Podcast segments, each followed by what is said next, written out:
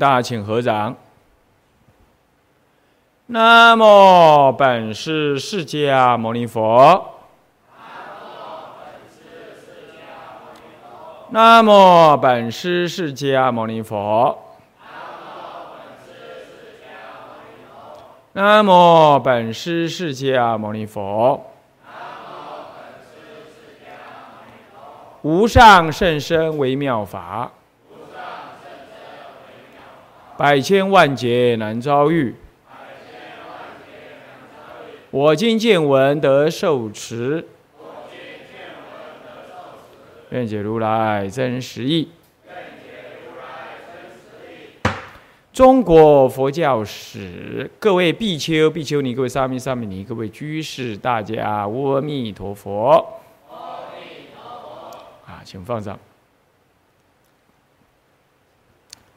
啊，我们啊上一堂课呢啊上到啊讲义的第十三页，也就讲到呢这个丁二啊第二理解研究期。在一般来讲，这就是在隋朝以前呢啊，一般的学者通通把它就归为一期呢，就是说传译期啦、翻译期啦，或者接受期啦等等。但我们特别的凸显了。这个这当中呢，啊，并不全然用单一的分析能够表现这前后五百多年的啊佛教传入的啊景象啊，并不能。那么呢，因此我们这当中呢，以鸠摩罗什大师的传的传译精确的佛法这个经文的文字啊。那么呢，特别来把它将它分成两期，那也就是所谓的传入接受跟理解研究。虽然这一段时间呢，在前后中国总共耗了这个五五百多年呢，打根基，将这个佛法的传入、理解、研究等啊，做了这样子的基础的功夫啊，真是啊，全世界。但很少找这样子的国家，啊，没有没有，但佛教就是，就是就是中国，在中国特别的有缘呢。呃，中国祖师出了特别的多，各宗各派才这样前仆后继啊，而且像早期的这样子的祖师呢，他们真简直就是啊，可以说默默无闻的在做这样子的打基石的工作。你如果研究其他的，地区的，呃，这个佛教，那么韩国跟日本，你你去看看他的祖师的传承，短而单薄。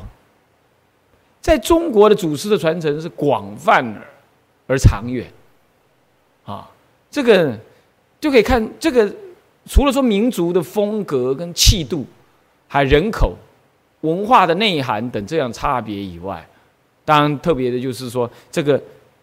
从第一期到第二期，我们看出来，中国到底花了多少时间在历史上，曾经花了多少时间在做吸收准备的工作？五百多年呢！哦，这真的是不短的岁月。你要这样反刍，所以说，今天我们不要这样轻易的把中国佛教呢，就啊，这那是中国化了的，哪个佛教不不当地化啊？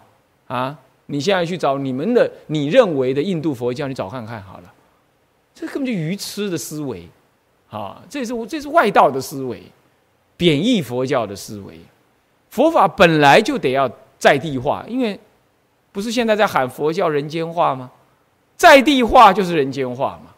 你看那里的人受用嘛，啊，本来佛教就是随缘不变，不变随缘的嘛，随缘不变，解脱中道实相的究竟亦不变。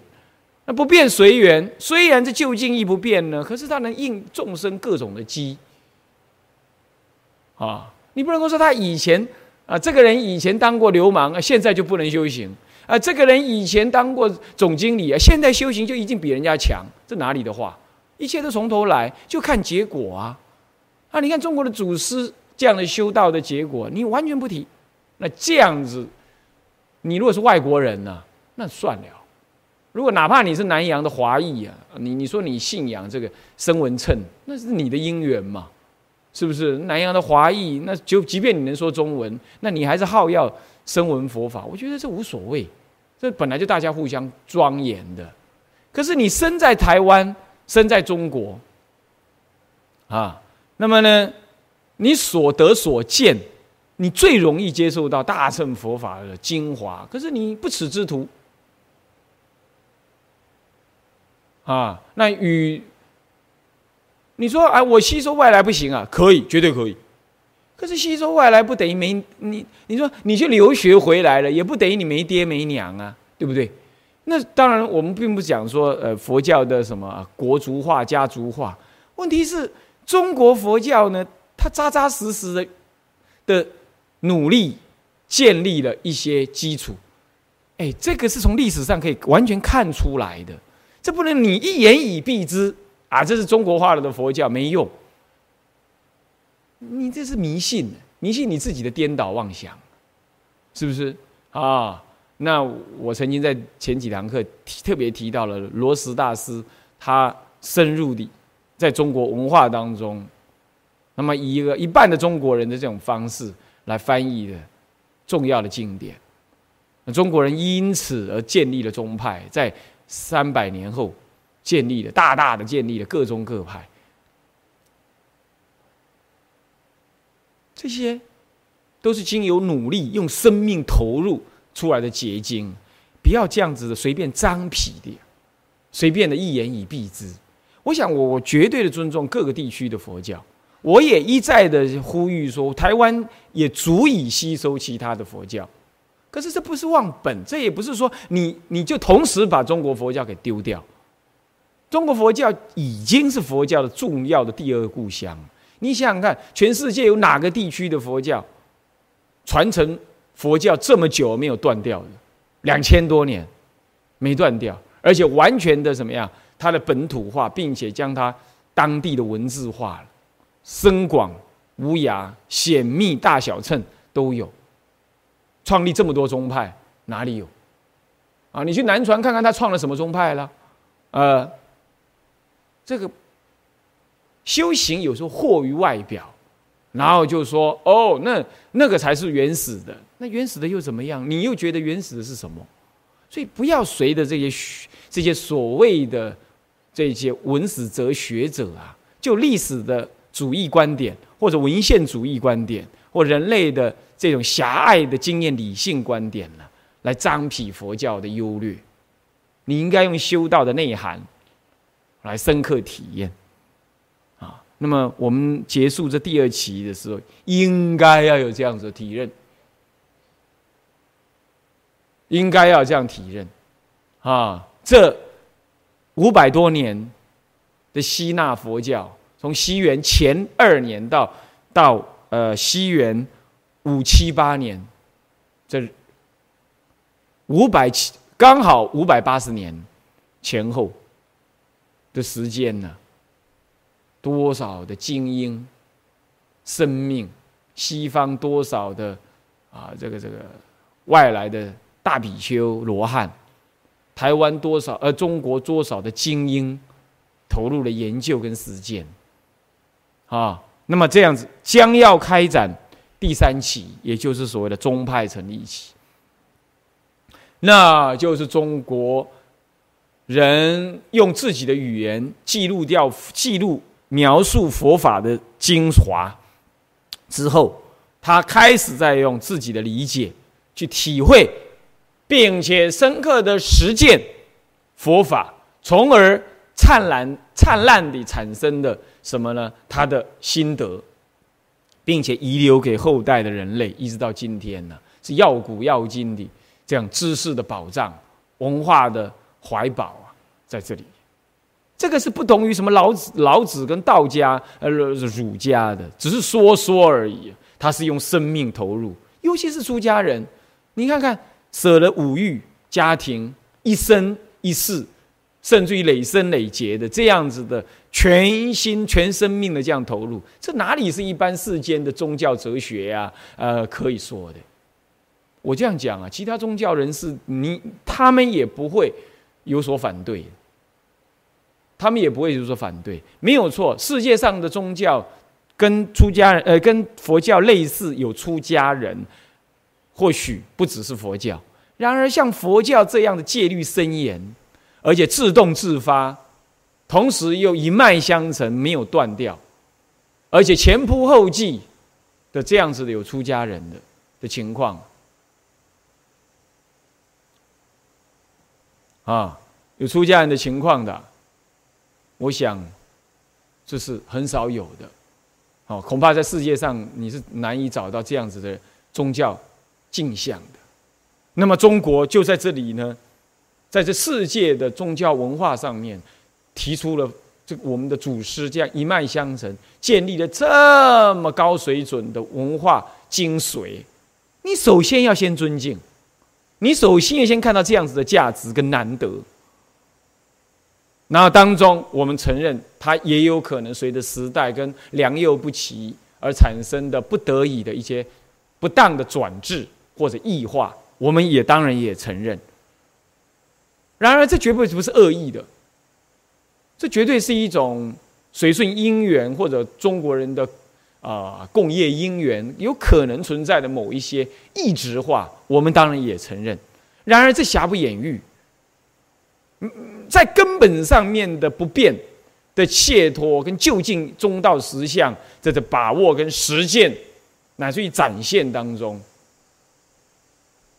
这个呢，我们可以将可以从历史当中来明确的看到呢，啊，明确的看到，事实上呢，我们提出了相当，我们呢提供了很大很大的贡献，啊，身为后代的汉传的佛弟子，应该在这历史的啊研究当中呢，升起无限的敬仰跟追随，乃至继往开来的。意志，所以这样了解吗？好，好。那么呢，现在我们上一堂课特别提到了学派化，哈哈，这就是要迎接，这就是要迎接啊下一期啊这个重要的隋唐宗派成立期之前，它一个很重要的什么？很重要的一个结论的时时机，这大概在，这大概是在，呃，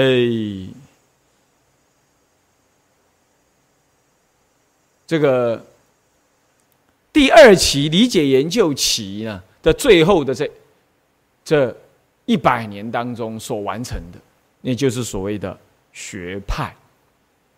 学派跟宗派呢是不同。我上一堂课我跟大家讲过。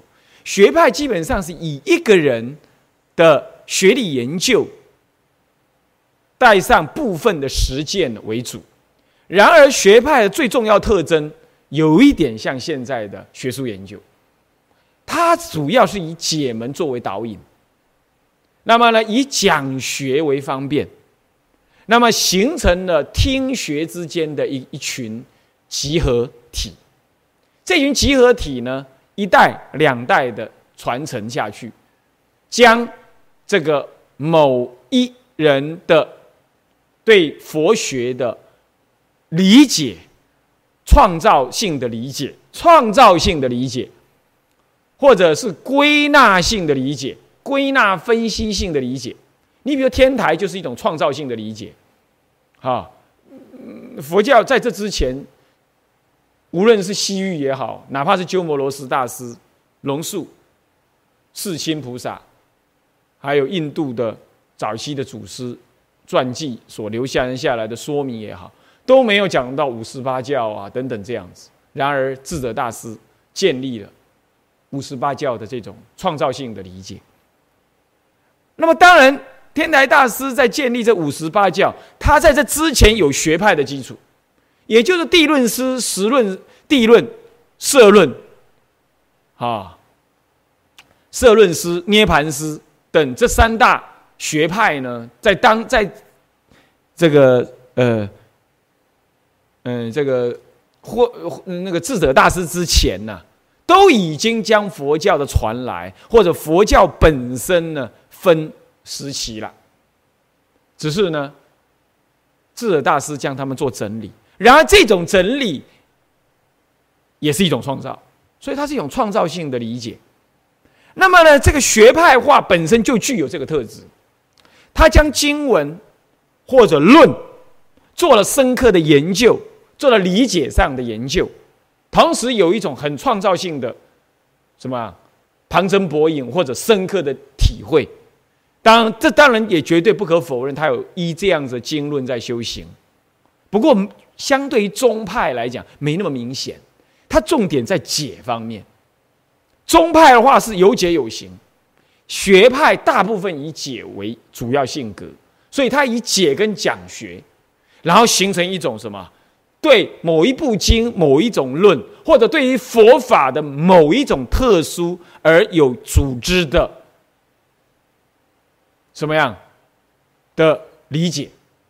那么这位这位论师依着，比如说《涅盘经》，特别彰显涅盘的道理，《涅盘经》的道理，好，然后呢，嗯，长期这样弘扬，就追随者众，并且后随之者呢，也继承他原有的说法，继续给予发扬，然后这样代代相承，这是什么的学派？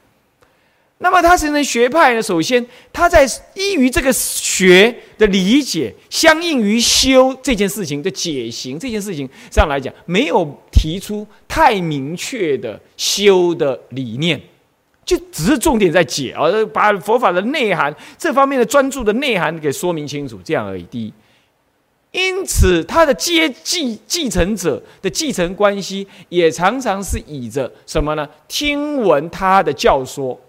来继承，所以他的们的结合呢是会比较松散的，是一个听学的师生关系而已，比较没有宗主关系、祖师关系，比较没有这样的继承关系啊，因为他只是听学而已，像学生这样听。可是因为这样子的思想，它含摄的是几乎要解释一切佛教的基本概念，所以他所。听他所听到的这样道理呢，已经不是单一经论的单一解释一部经一部论，而是企图由这部经这部论来总理所有佛教的整体的整概念。所以它的影响力不比说，哎，我来讲一部《金刚经》，你来听一听，不是这样。这样诸位意思吗？所以学派呢，具有判摄佛教的概念了。也就是说，他把佛教已经开始判大乘、小乘呐，呃，什么时期的佛教啦，他开始有这类似五十后来天台中的五十八教这种观念，他是有的，所以它具有总摄佛教，将我所了解的这部经论的道理衍生扩大为我能够总理一切佛教的价值，将佛教呢分别把它排定，说哪个是深的，哪个是浅的，哪个是佛的究竟说，哪个是佛的方便说等等这样子判摄观念。学派是有了，这也就是建立了后来天台会判摄佛教的原因。在学派佛教已经就这样观念了，所以他的企图是更大的。他的企图并不是把一部经、一部论讲清楚而已，他要是要透过一部经跟一部论的理解呢，来中理全部的佛教，总摄全部佛的意义。他的目的是这样啊，比如说《十地经论》后来产生的地论师。事实上，《实地经论》讲的是菩萨的实地，菩萨的实地啊。菩萨《华严经》上，菩萨的这个这个呃这个五十个阶位当中啊，就最后的那个十个阶位，他从这里来扩张理解到佛的佛法的层次次第等。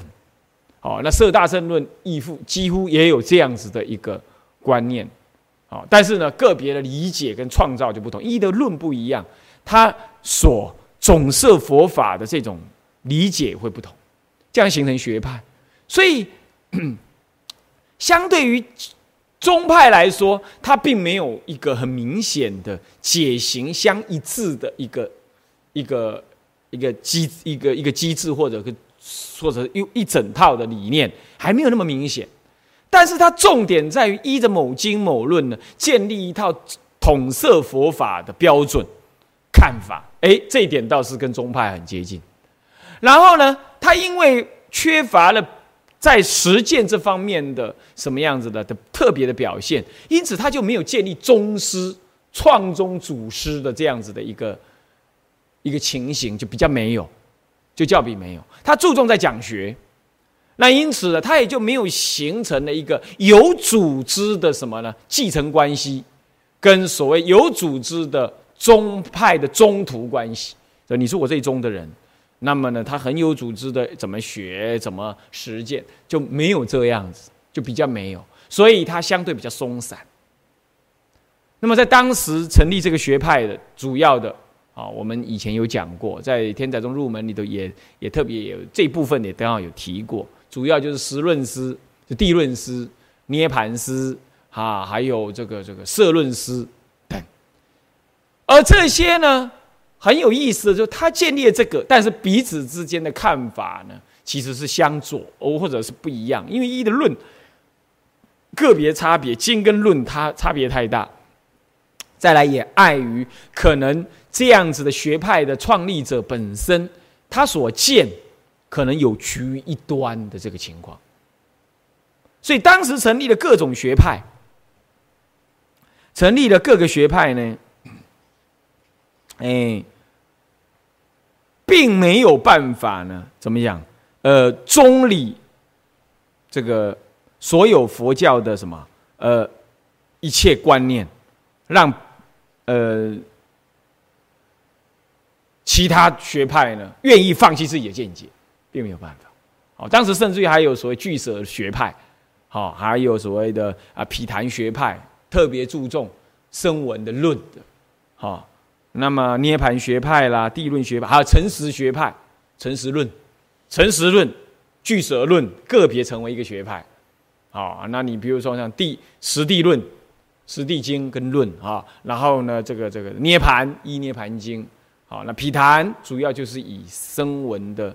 几部重要的论啊为主，好，那个色大乘论，这主要这几个论个别形成学派，然而他并没有办法说服别人的学派来，来融入他自己，没办法。好，OK，但就在这么多学派之后，好啦，大家这时候中国人已又遇到第二个问题，第一个问题，他在五六百年来，中国人面对了佛教的传入呢，首先遇到的问题是。就我们怎么接受佛？我们怎么让社会、文化阶层的人乃至政治人物接受佛教？第一个问题是这样。第二个问题是我怎么面对儒家跟道家的质疑、问难甚至挑战？这是两个对外的问题。那么一个对内的问题就是我怎么正确理解佛教的问题？我怎么正确理解佛教？所以。他一方面采取什么样子呢？一方面采取深刻的翻译、精确的理解、研究，来面对深刻理解佛教这个事情。其次呢，就面对外面呢，他开始怎么样让佛教跟在地的文化、风俗相相适应，不叫做修正。我觉得那是一个适应的问题。我们今天搭这个袈裟。固然不是佛陀当时原有的，可是那是一个适应的问题，啊，那么他开始要做这个，那这个动作呢，耗了四五百年呢，基本已经落实下来，大概没有人会再把佛教当做是外来的了。那个时候呢，可是面对的是怎么正确理解佛教的问题，而正确理解佛教问题，大部分在鸠摩罗什时代进入了理解研究期之后啊，差不多。这个正确理解的问题已经获得了解决，但是接着，中国的佛教祖师们、佛教徒们开始面对第二个问题，那就是：那这么多都基本算正确而被传入的经跟论，怎么他们说法这么不同呢？怎么说法这么不同呢？好，到底这当中有没有什么一个统一的见解？统一的看法，这尤其是到学派化之后啊，这个情况越严重。因为你知道，到了到了这个嗯，这个东晋的末年，呃，不，到了这个北周南北朝的末年的时候啊，啊，隋建帝国之前之前，这个学派化明确的建立之后，你一眼望过。中国当时的佛教界，你看到什么？讲学跟研究的风气真的是方兴未艾，此起彼落，甚至于戒律的红船呢，也正在大大的兴盛。那时候几乎是当时中国的文化界的一个显学，文化界跟宗教界一个显学，处处呢都在研究文人雅士。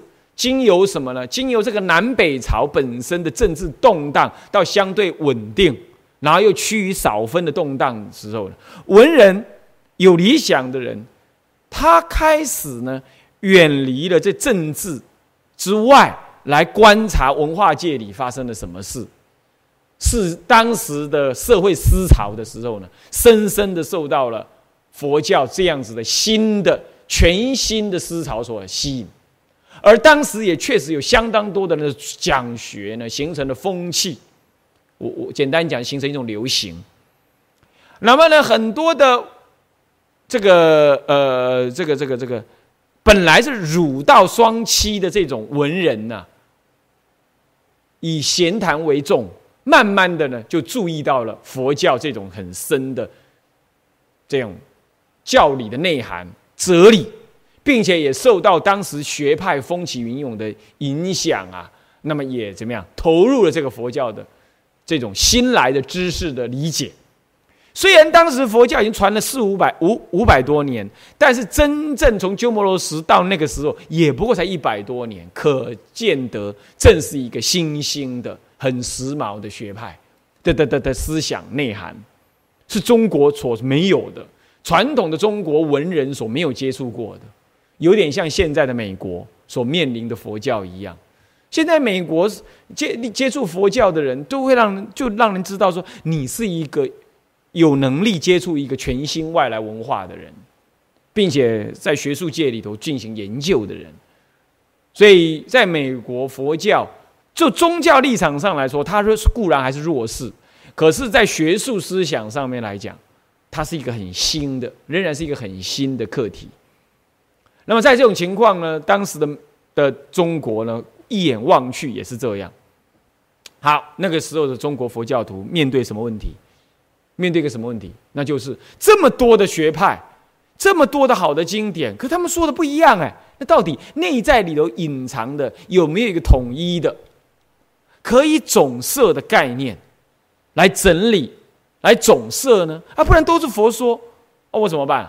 我要依哪一个？他彼此会不会打仗啊？会不会有冲突啊？那都佛说不会应该有冲突的。他面对这个问题，这个问题也就是在理解研究其的最后的时候呢，正在酝酿着。那个历史正在酝酿这样子问题。好了，啊，那么这个呢？这个当然是在理解研究期的末期的时候就已经这样。所以智者大师就在这个时候出世，他五三五年出生的，西元五三五年出生的，到五七八，事实上他已经怎么样入灭了，他才活六十岁而已。五三五六十哦，对，还没有，那时候还没有入灭，但那个时候呢，他正是思想最成熟的时候，思想最成熟的时候啊，然后呢，他就在这个末期。理解研究的末期，跨入了隋唐期，他的生命刚好是这样，所以他就建立了中国佛教第一个本土化的宗派，也就天台宗。所以这样子我们就讲进来了，就丁三呢，就是第三宗派成立起。宗派为什么会在这个时候开始成立？主要就是因为他的研究已经够深刻，也够单一化，够专注。然而，因为各说各话，各自都有足够的说服力来说服人家说我的说法是很好、很对，结果就形成很多元的理解，创造性的理解很多元，在中国，因此就需要什么做整合。这第一，第二，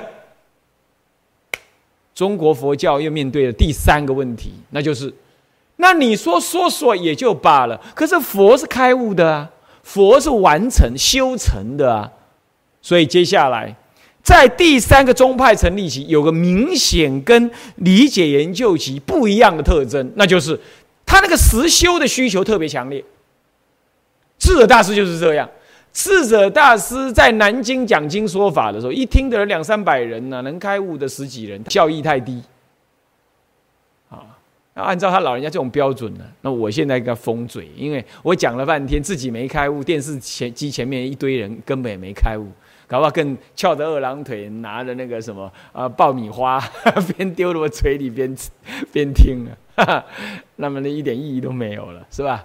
我没有办法了，末法了，还是得讲啊，不讲会更惨。那他就觉得这样不行，他从北方来，北方注重实践，所以他引入了一个重要的概念，那就是能说还要能行，能行还要能正，这样子的一个一个一个风潮。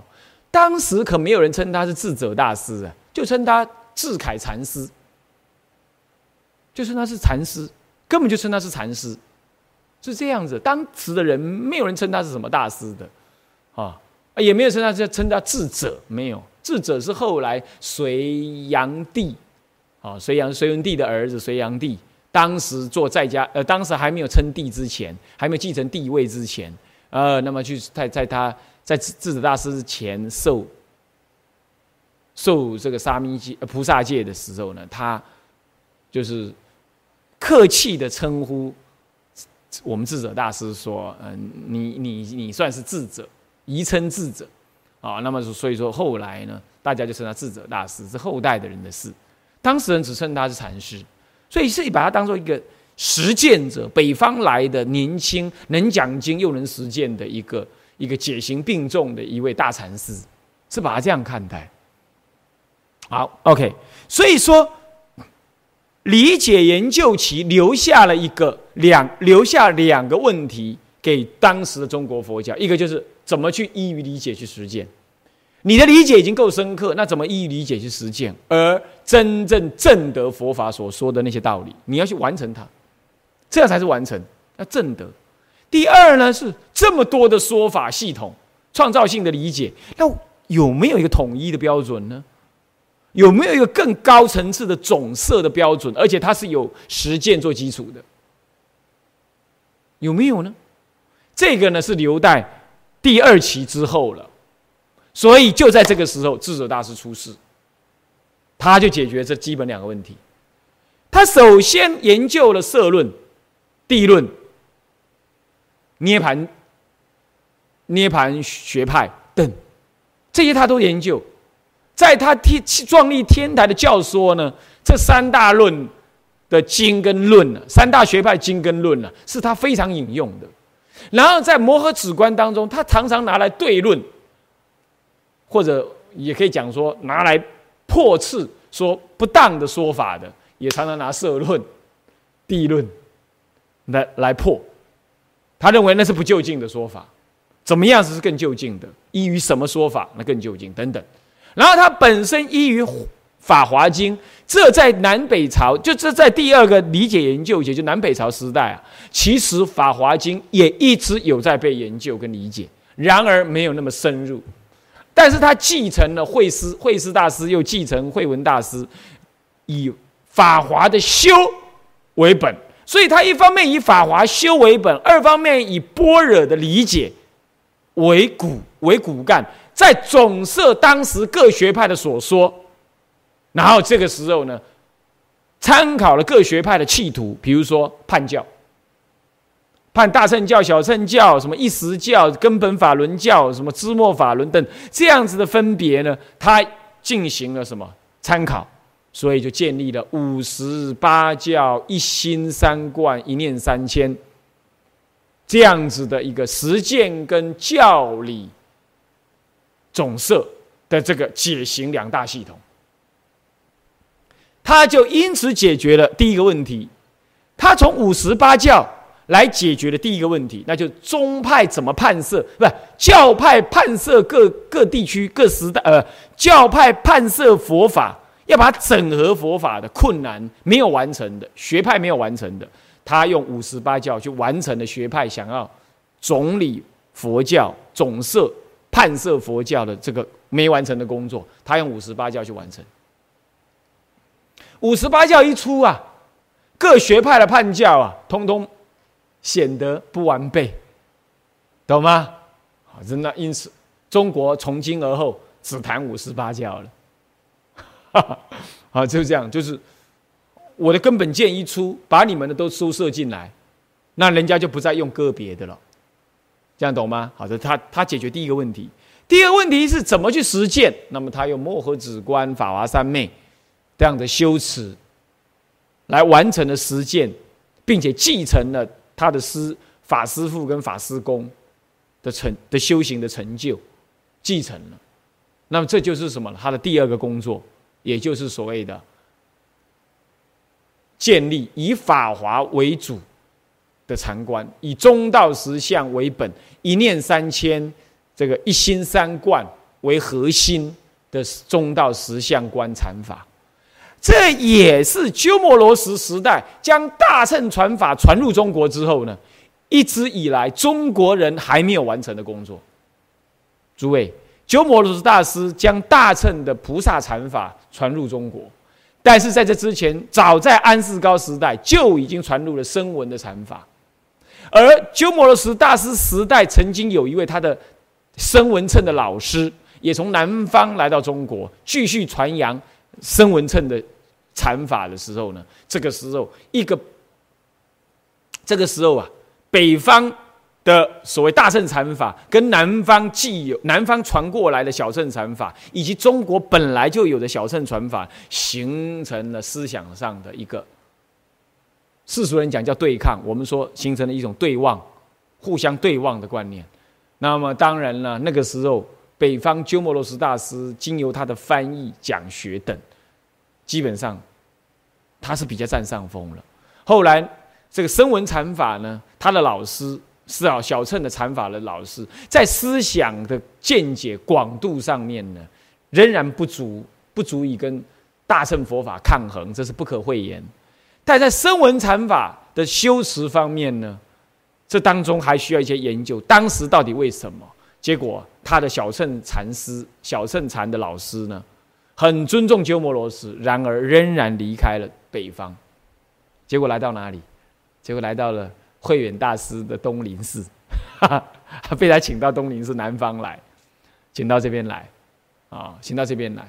那么呢，他的禅法在中国。没有发挥的很多，没有发挥的很多。呃，这也可以说是中国佛教一开始呢就建立的这种大乘禅法风格的宿命，可以这么讲。所以可见中国一直以来就大乘禅法，就是有大乘的禅观这种观念的，鸠摩罗什就已经有了。所以到了。智者大师，你就可以看到他在四禅波罗蜜的时候，总理了所有当时他所看得到的一切禅法，重新整理，整理在四禅波罗蜜当中。然而没有凸显他所自修的大乘的十相禅，他唯一凸显的，其实是在小止观跟摩诃止观。小止观你不要小看它，小止观几乎就是摩诃止观的重重新整理。他的思想是摩诃止观的，虽然用的语句呢早于什么了，早于四禅波罗蜜，没有错，啊，可是可见当时呢，智者大师在说明四禅波罗蜜的时候呢，其实他隐藏了某种程度隐藏了他正自己用功的这个这个大圣十相禅法的时候，所以后来的这个这个摩诃止观里头那么开展那么庞大的。观法，他当时是在小乘禅法里面，呃，在小止观里没有说这么多。不过这是很自然的，为什么？因为他说给他哥听的啊。他哥哥这这这这这这是一个退休的武官呢，大概是上校之类的，退休的武官呢，啊，人家跟他讲说你活不过六十岁啊。他老哥怕死，他想想不对嘞，我老弟出家听说很有名，我就问问看他有没有解药。然后老弟就跟他讲了。是小指官，他讲几天而已，讲一讲就被记录下来，他就回去蛮干，怕死啊，回去蛮干，一干呢，一不小心过了六十了，还没死。叫后来那个那个道家的那个那个张道人又看到他的时候，就跟他讲：“你到底修了什么妙法？赶快告诉我。”我说：“哪什么妙法？不然不可能我替人家算命，从来断定他什么时候死的，一定要死的，这不可能活着。那你到底什么妙法？怎么你那个死相都没了啊？而且还活很久哎！这到到底赶快告诉我是什么办法？我下面啦，我问我弟弟而已啦。啊，你弟弟是谁啊？一说，所以那个时候是很有名的一个公案啊。所以你看看，你说智者大师怎么样？他说的法都能让人家这样子，马上当生就。延年益寿啊，你看看，所以我说哦，诸位在共同拜这个法华上面忏的，会有点累，这是消业障的的机能，不要不要担心啊啊，拜到腰闪到啦 什么的，这个呃，那都是消业障的机能。你不要光看这这么大的一部忏法，以前那个华师，你们华师傅啊，呃，光拜那个八十八佛名忏呢，他拜到在地上用爬着。用爬的拜不下去，哪有人拜忏拜到会变成这样？用爬的呢，像疯了一样绕着那个小小房子。我我我带着他拜，他在那爬爬爬。我说你怎么回事？啊，好痛苦，好痛苦。一定会让人家吃这些苦头啊！我们造恶的时候啊，我们都一点都不怕吃苦头啊！大太阳底下照样造恶，是不是啊？游乐游戏，呃，这这个拜这个忏，不要难过啊啊，也不要赶啊。那么好，那么就这样。所以说，智者大师呢，事实上他总理了这之前的禅法。然而他总理完毕之后，他并没有在摩诃止观当中继续的强调。所以不是他不知，他能总和，他能中理，可是他并不是他不知道。可到了摩诃止观，就单枪直入、单刀直入的直接去讲了大乘的观法。而且他的修行啊，常行三昧，常坐三昧，半行半坐三昧，非行非坐三昧，他用这种方式来分别。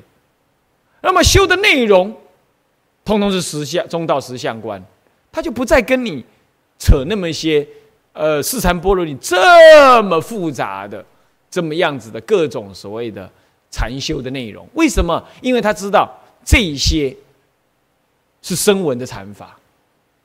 他直接就要你进入大乘的禅修了，啊，那么这样子的观念呢，是值得我们后代去注意的。我们并不说一定也跟着他老人家这样，但是无论如何，你要知道他老人家这个做法到底什么原因，有没有可能在后代继续这样实践？那我们在历史当中应该去去注意的，一在研究当中要去注意的。好，那么他老人家在这方面呢，解决了第二个中国人的问题，那就怎么去实践，去透过学。那进行了学习之后，进行了一套完整的实践方法，天台宗也完成了。所以，一方面透过理解教理的理解，完成了总摄佛法的这个时代任务，第一个任务；第二方面又透过他自己有所继承的修学法华三昧啊，那么修持一心三观，完成了他实践他自己所认知的佛法。然后完成了他自己的实践，这样子的实践的第二个功能，他也完成了，这这可不得了了。这是当时那个中国时中国佛教的时代所面临的两大时代课题，他通通解决。所以你就可想而知，为什么从他就是一个分水岭，从他领导出一个重要的学修合一、解行并进，是教贯双美。学修合一，解行并进，教贯双美的这样子一个风格的一个一个所谓的从来没有过的宗派出现，从今而后中国人眼睛打开来了啊，要这样才对。所以从他之后开始有了这一类的宗派，有了宗派了，不再是学派了。也就是说，他必须要为自己所说去实践给后来人知道。同时实践了完了之后，我口耳相传，我用文字来相传，让你也来实践，哦，这力量就大了，对不对？解行并进，教观双美，又总摄佛法，所以后来华严宗，啊，这个密宗，即便是净土宗，通通有叛教的观念。你看看净土宗最简单的，他还判设易行道跟难行道，对不对？是这样。那密宗呢？密宗根本把佛教分成十种，十种类型，在《大日经》述里头好像，好，他就把它分成十种类型。啊，那华严宗他就判设什么？这个这个，呃，这个这个五十他不管了，他判五教，对不对？他总设五教。你看看后来的宗派，统统要面对的什么？面对的总总设佛教这个问题。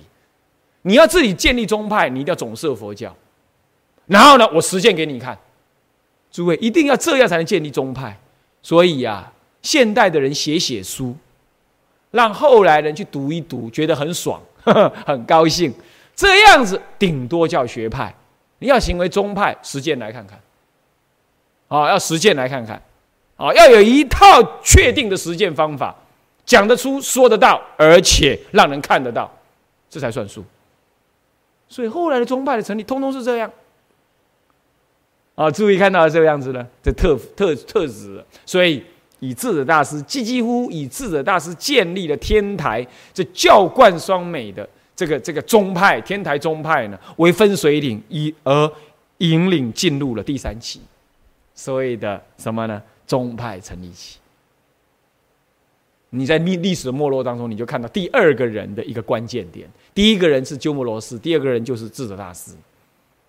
开始引领出来这样子的一个风格，这也是本来在佛教面对面对的学派化之后，它一直有一个内在的隐忧跟渴望。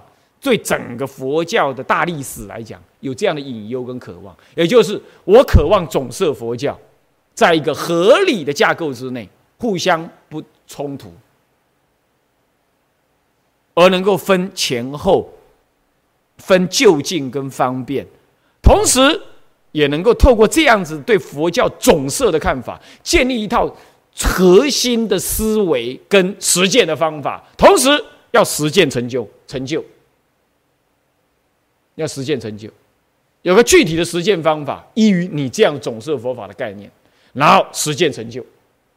哎，智尔大师完成了这个时代的任务，这也是划时代的，这又是一个划时代的工作。所以，智者大师是不能将一切将它摆在跟一切建立宗派的祖师这样一样的历史位置来看，是不适合的。他要看在是一个开创性的历史位置上面。